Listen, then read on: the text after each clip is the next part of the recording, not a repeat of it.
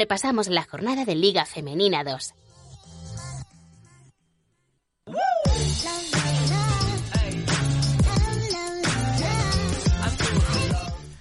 ¿Qué tal? Bienvenidos, bienvenidas. Casi, bueno, podríamos decir que es el último repaso a Liga Femenina 2 de la temporada. Luego haremos actualizaciones de mercado, de noticias, de, de ascensos a esta categoría, etcétera. Pero propiamente dicho, con la competición en juego es el último. Y ya ni eso, porque ya concluyó antes de ayer. Javi Gallardo, buenas tardes.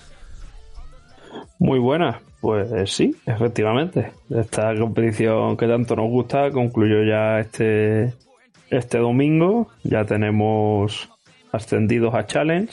Ya teníamos en su momento los descendidos de Challenge a Liga Femenina 2. Falta por ver quiénes ocuparán las seis plazas que han dejado los descendidos. Y luego, claro, falta ver si todo el mundo va a jugar en, en la categoría que deportivamente debería. Así que bueno, habrá, habrá mucho que contar a lo largo de, del verano, que, que parece una tontería, pero es que quedan cuatro meses y pico para que la competición vuelva. O sea que fíjate si va a haber tiempo de hablar.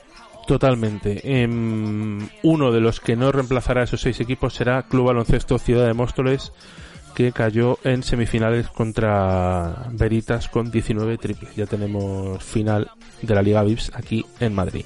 Decías que, o te preguntaban que si el nivel de esa fase de ascenso había estado bien o había estado mal. En la final estuvo, en las finales estuvo muy bien, pero yo en grupos, mm, ¿qué quieres que te diga? Voy a ser un poco crítico y creo que el nivel es más bajo de lo que teníamos antes. Evidentemente, ¿no? Vamos a ver si los equipos top están ya en challenge. Mm, quedan buenos equipos, pero no sé, o sea, tampoco sé eh, qué esperabas. Creo que la mayoría de partidos los, yo, me los hemos visto igualados. A que veía muchas canastas fáciles debajo del aro que se fallaban, por ejemplo. ¿Sabes? Bueno, yo creo que, que en general vimos partidos bastante igualados, que, que creo que hubo equipos a los que quizá la presión de, de saberse con, cartel de, favorito les, les pudo pasar un, un poco factura. Vimos equipos jugando un muy buen baloncesto. Mm, no sé, hombre, obviamente eh, no, sé, no, se ve, no se ve igual desde casa que, que desde el pabellón, ¿no? Al final yo de los 14 partidos me vi me vi 12 en el pabellón, de esos 12 eh, es cierto que, que 8 los hice narrando, ¿no? Que tampoco lo ves igual que si estás tranquilamente en la grada. Y, ya digo, pues al final eh, mm, hay que. Las fases de ascenso también, entre comillas, hay que cogerlas un poquito con pinzas. Porque llegas al final de toda la temporada, eh, equipos con ausencias importantes por lesiones, eh, no llegan todos los equipos al 100%, por lo que tampoco puedes, mm, sabes, baremar, eh, no están en su cenit de juego.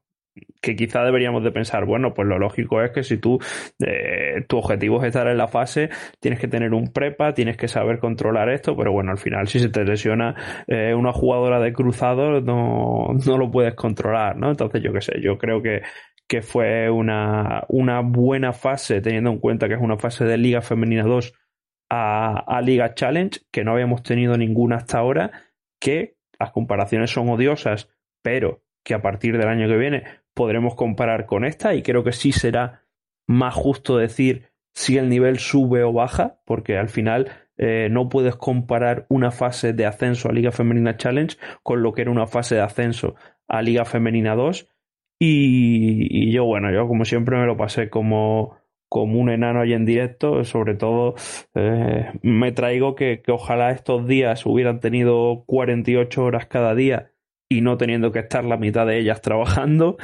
y para haber hablado con, con un montón de gente más, porque bueno, con, con jugadoras, con entrenadores, entrenadoras, eh, directivos, familiares de, de jugadoras, eh, aun, siendo en Melilla, ¿no? Que decía la gente, no va a nadie. Bueno, eh, ha habido gente de Almería, ha habido gente de Vila de Cans, ha habido gente de Arsil, ha habido creo que directivos de, de todos los equipos, había gente animando a Piquen Claret, a Castelló. Eh, yo creo que, ¿Estaba lleno prácticamente de... ¿Perdona? ¿Estaba lleno?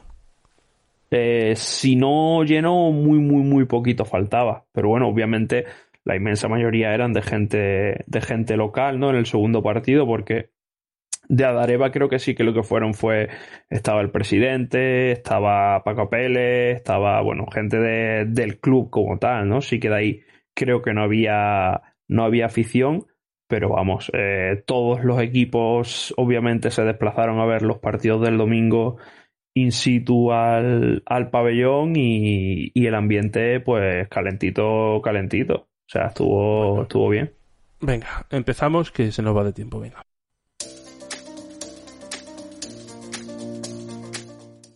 Escríbenos a redacción arroba al ritmo del aro.com.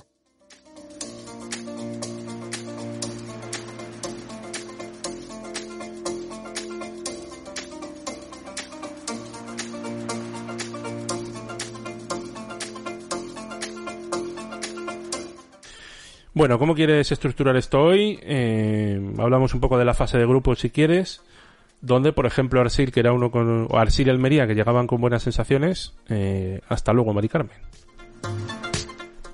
Bueno, a ver, en, en el grupo A, eh, sobre el papel, ¿no? Para mí los favoritos para, para pasar y, lo, y los favoritos para el ascenso incluso eh, eran la Salle como local, porque lo hemos dicho desde verano, o sea, me extrañaría equivocarme, es el equipo con mayor presupuesto de la categoría, que hace la fase en casa y, bueno, la verdad es que lo, hablaremos luego, ¿no? el ascenso lo tenían en la mano, pero luego, eh, como la mano no estaba cerrada, se escapó.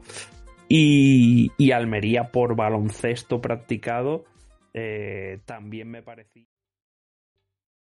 ¿Te está gustando este episodio?